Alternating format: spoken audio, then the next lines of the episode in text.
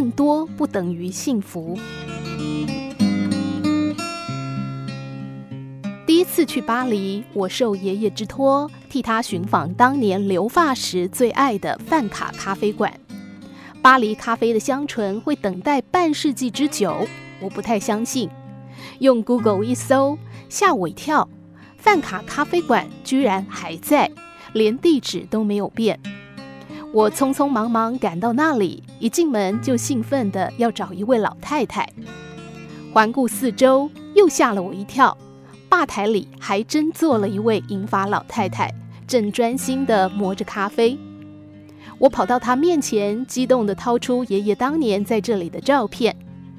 她也很激动，指着照片里的女店员说：“这个就是她，她叫做索菲亚。”这时候，我的激动已经不再是为爷爷找到了旧事，而是为巴黎而感动。经过了半个世纪的咖啡馆，连女服务生都没变，门口那花还是当年的天竺葵，仿佛位置都没有被挪动过。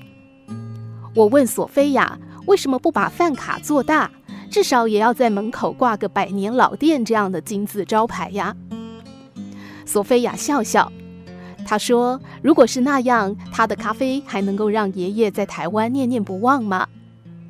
我想，现在的饭卡和他的主人索菲亚及巴黎一样，已经过了比较欲求的阶段，都在很安分地做自己，不会一窝蜂模仿别人、复制别人。五十年前，一个年轻人在那里喝咖啡；五十年后，他的孙女漂洋过海，还是在那里喝咖啡。店主人还是那个人，不过已是满头白发，却还很快乐地坐在那里调制咖啡。这里面一定有一种不可替代的满足感。